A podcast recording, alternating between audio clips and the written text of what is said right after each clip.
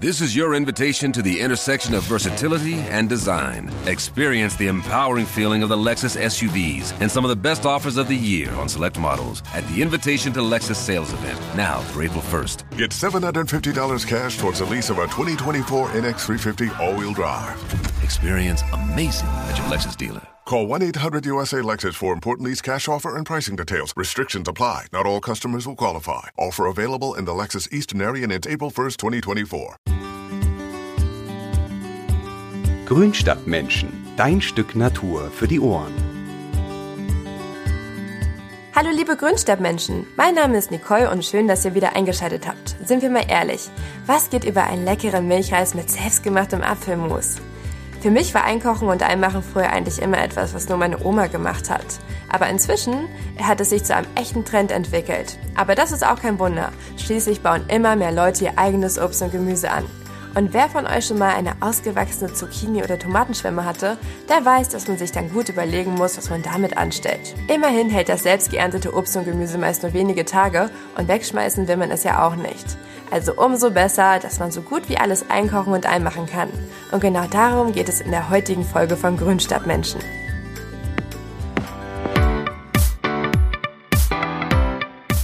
Dass das Einkochen und Einmachen einer der wichtigsten Konservierungsmethoden überhaupt ist, das überrascht wahrscheinlich niemand, der schon mal vor dem Regal mit dem Dosenobst und Gemüse stand.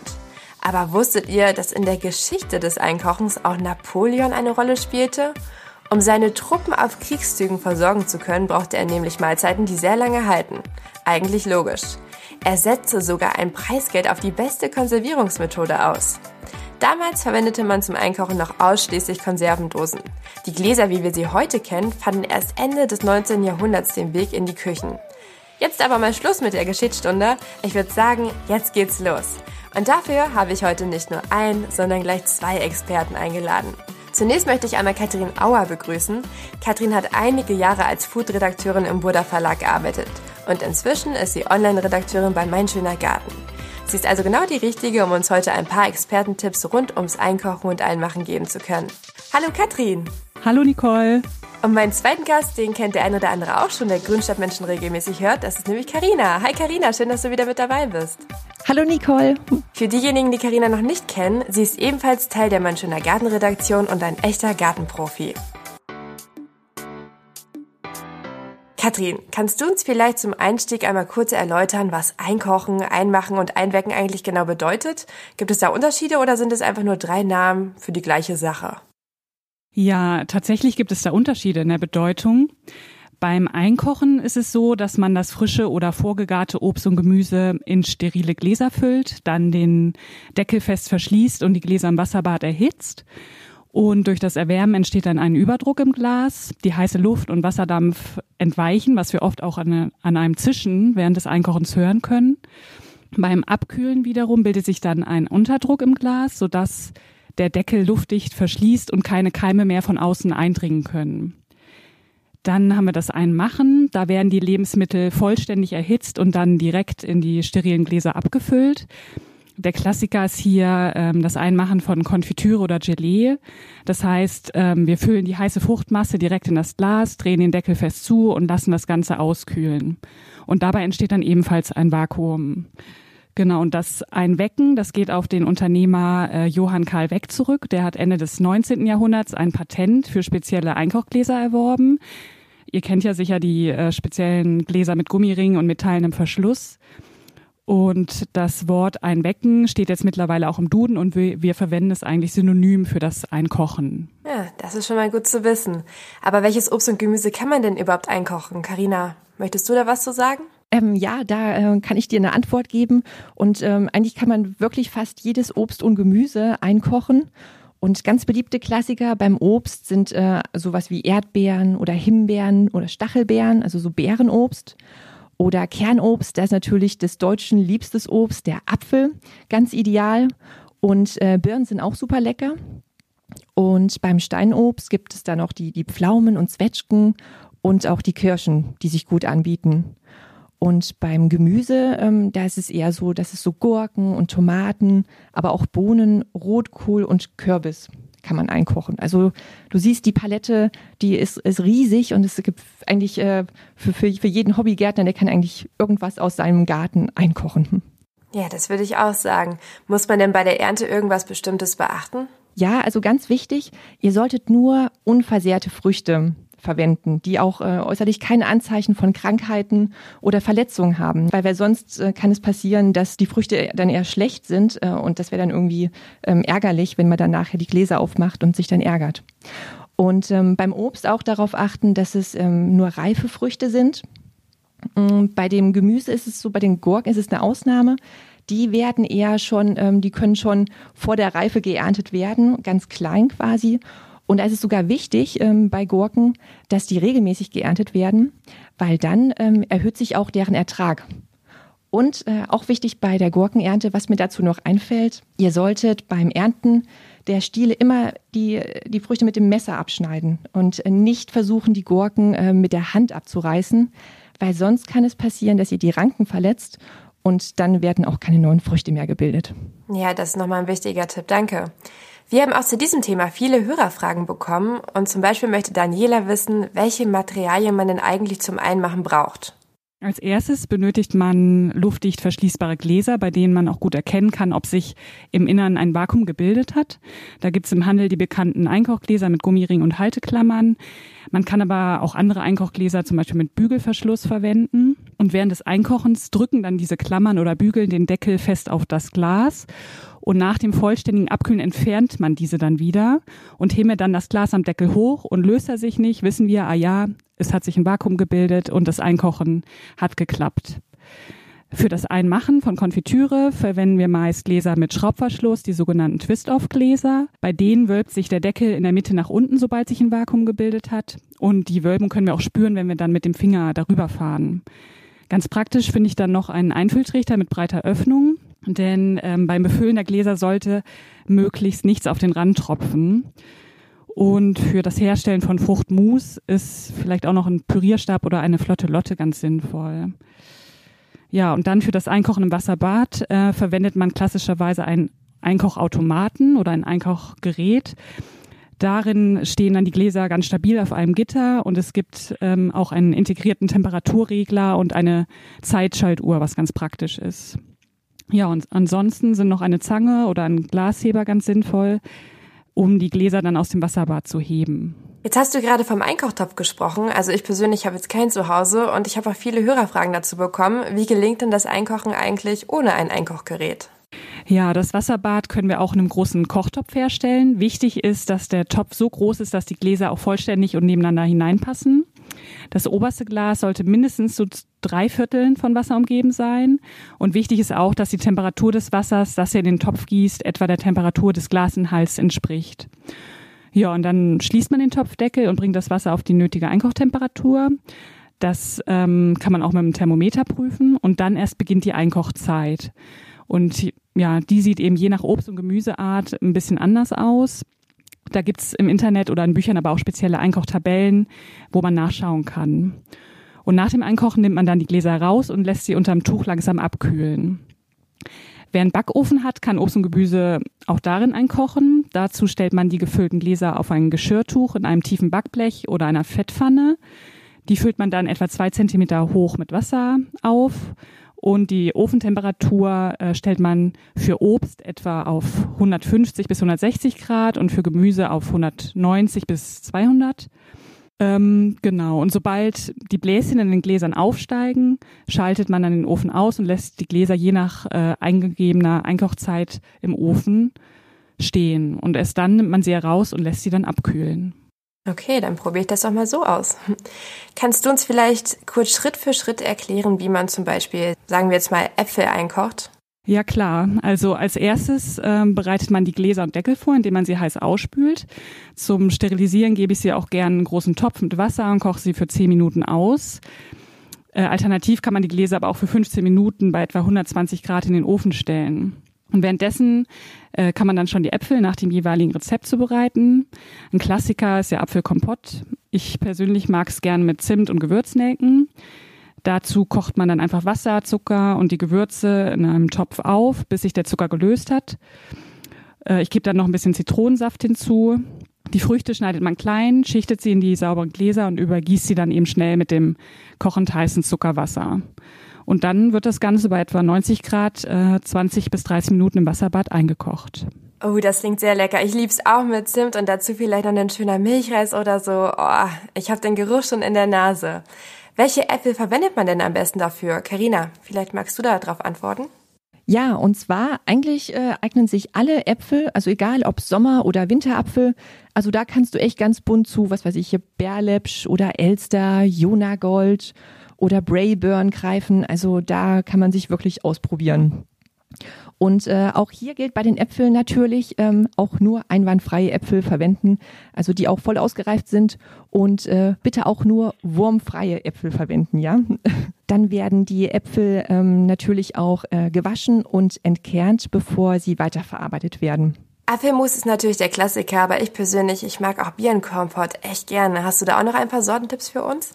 Oh ja, Birnenkompott, da gebe ich dir recht, Nicole. Das finde ich auch mal total lecker. Und auch wie bei den Äpfeln schon erwähnt, eignen sich auch bei den Birnen eigentlich alle Sorten zum Einkochen. Und auch hier gilt es, die Birnen sollten voll reif sein und keine faulen Stellen haben. Die bekannteste Birnensorte, die ihr wahrscheinlich kennt, das ist die Williams Christ.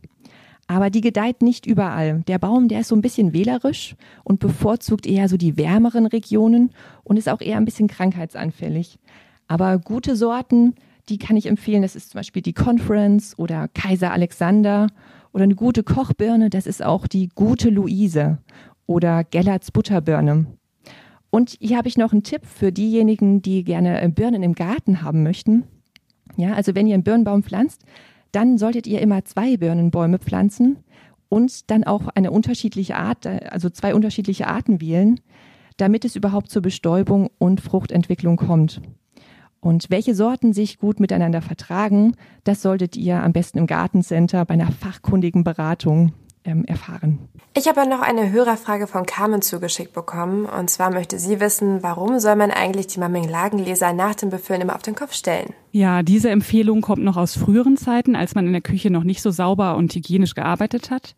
Indem man die Gläser umdreht, sollen mögliche Keime im oberen Bereich des Glases und am Deckel durch das heiße Fruchtmus abgetötet werden. Äh, wenn man schnell und sauber arbeitet, ist es aber eigentlich nicht nötig. Es schadet aber natürlich auch nicht. Mein Tipp, lasst die Gläser nicht länger als fünf Minuten auf dem Kopf stehen, sonst kühlt die Konfitüre eben auch schon etwas aus und fließt nicht mehr richtig zurück. Und vielleicht noch ein kleiner Hinweis, von Marmelade spricht man genau genommen auch nur, wenn man Zitrusfrüchte einmacht. Alles andere sind Konfitüren oder Fruchtaufstriche. Ja, also ich stelle meine Gläser eigentlich auch mittlerweile nicht mehr auf den Kopf, denn ich habe es genauso wie du es gerade auch schon erklärt hast, auch schon mal gelesen, dass es eigentlich nicht mehr so richtig nötig ist. Wo wir gerade bei Marmeladen sind, Sandra möchte wissen, wie kann man zuckerfrei bzw. zuckerarm und damit gesünder einkochen und einmachen. Ja, man muss wissen, ähm, ein hoher Zuckergehalt sorgt eben auch für eine lange Haltbarkeit des Eingemachten. Äh, wenn ihr jetzt die Gläser gar nicht so lange aufbewahren möchtet, könnt ihr den Zucker natürlich auch reduzieren und durch andere Süßungsmittel wie Agavendicksaft oder Honig ersetzen. Es gibt im Handel auch äh, zuckersparende Produkte wie Gelierzucker 2 zu 1 oder 3 zu 1. Das heißt, auf einen Teil Gelierzucker kommen zwei oder drei Teile Früchte. Diese Fertigprodukte enthalten jedoch oft auch chemische Konservierungsstoffe wie Sorbinsäure oder auch Palmöl zur Schaumreduzierung. Da gibt's dann alternative Gelierhilfen wie zum Beispiel reines Apfelpektin oder Agar-Agar. Die kann man im Reformhaus oder auch Bioladen kaufen. Und damit dauert das Einmachen auch nur wenige Minuten. Genau, und dann die pektinreichen Früchte, äh, gelieren sogar ganz ohne Zusätze. Das sind zum Beispiel Stachelbeeren, Johannisbeeren, Äpfel oder Quitten. Die Fruchtmasse muss dann aber äh, mindestens eine halbe Stunde kochen. Kommen wir vielleicht mal vom Obst zum Gemüse. Da gibt's ja auch ganz viele Möglichkeiten. Aber da verwendet man ja neben dem Gemüse etwas andere Zutaten als beim Einkochen von Obst. Magst du uns da noch mal ein bisschen was zu erzählen? Ja, genau. Statt Zucker nimmt man dann gerne Salz oder Säure wie Essig, denn diese Zutaten verhindern ebenfalls, dass sich Bakterien und Keime vermehren können. Das Praktische an äh, Zitronensaft und mildem Essig ist auch, dass sie die gesunden Pflanzenfarbstoffe relativ gut bewahren. Und ja, je nach Geschmack könnt ihr dann noch andere Gewürze zum Gemüse geben, wie zum Beispiel Pfeffer oder Senfkörner, Lorbeerblätter oder auch Knoblauch. Und der eigentliche Einkochvorgang funktioniert dann eigentlich wie beim Obstkompott. Man schichtet das vorbereitete Gemüse in die Gläser, gießt den heißen Salz- oder Essigsud darüber, verschließt die Gläser fest und kocht dann das Ganze ein. Gurken sind ja eigentlich der Klassiker schlechthin beim eingemachten Gemüse, aber man kann ja wahrscheinlich nicht einfach die Salatgurke aus dem Supermarkt nehmen, oder? Ja, stimmt. Also die, die Schlangengurke, die eignet sich tatsächlich am besten nur für den frischen Salat. Aber es gibt noch ganz, ganz viele andere Sorten, die sich, äh, die viel kleiner sind als die Schlangengurke und die sich besonders gut zum Einmachen eignen. Und da haben wir zum Beispiel die Landgurken. Ja, das ist so, eine, so ein Beispiel, die können zum Beispiel roh als Salat verwendet werden oder auch ähm, eingekocht werden. Also die sind auch zum Beispiel als Senf- oder Schmorgurken geeignet. Und so eine typische Landgurke, das ist ähm, die Sorte Hoffmanns Giganta. Und ähm, für Senfgurken, die, die ich persönlich total gerne mag, vor allem in Kartoffelsalat, ähm, das ist die Sorte Johanna oder Helena. Und äh, typisch für Einlegegurken ist übrigens, dass sie keine glatte Oberfläche haben. Ja, die haben immer so, so, so leichte Warzen oder so ein bisschen, ein bisschen stacheliger. Und ähm, die sollten auch äh, übrigens nicht zu spät geerntet werden. Also ihr kennt, wenn die Gurke zu reif ist, wenn sie schon so helle Stellen bekommt. Deswegen immer eigentlich vor der Reife ernten. Dann haben sie auch einen intensiveren Geschmack. Und wie ich eben schon erwähnt habe, häufiges Ernten erhöht auch den Ertrag an der Gurkenpflanze. Und es werden immer wieder neue Früchte gebildet. Und ich habe hier noch einen Tipp beim Anbau von Gurken.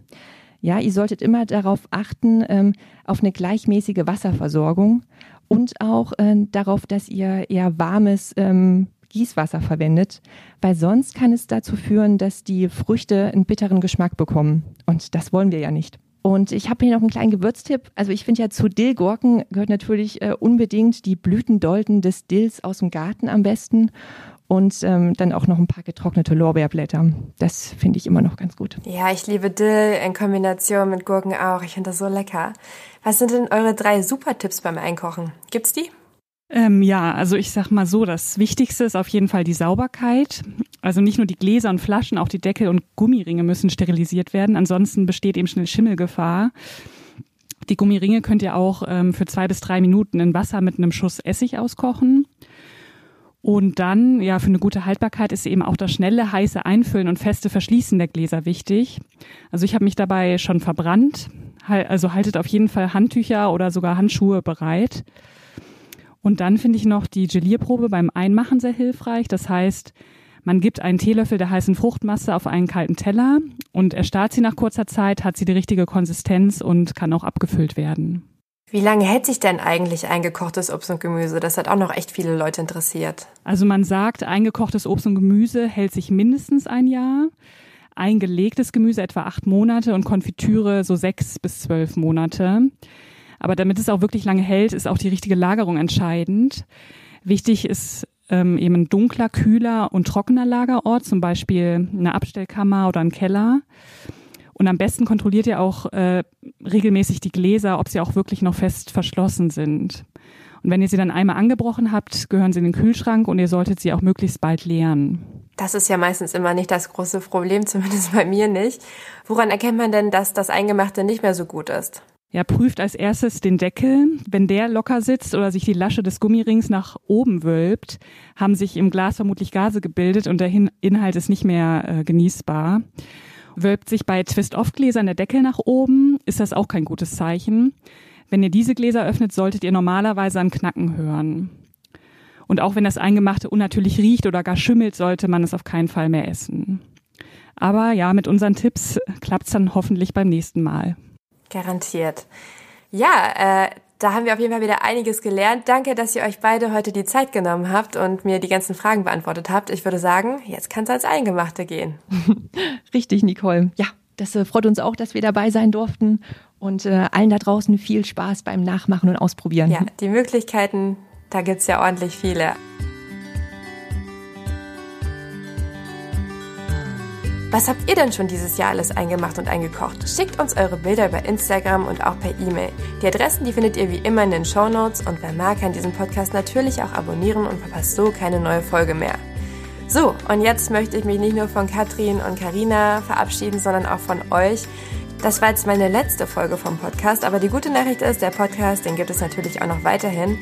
Und einige von euch, die wissen es vielleicht schon, wer ab jetzt das Grünschreibmenschen-Mikrofon übernimmt. Es ist nämlich Carina. Hui, jetzt ist es endlich raus. also ich äh, danke, dass ich jetzt hier das Mikrofon quasi äh, übernehmen darf.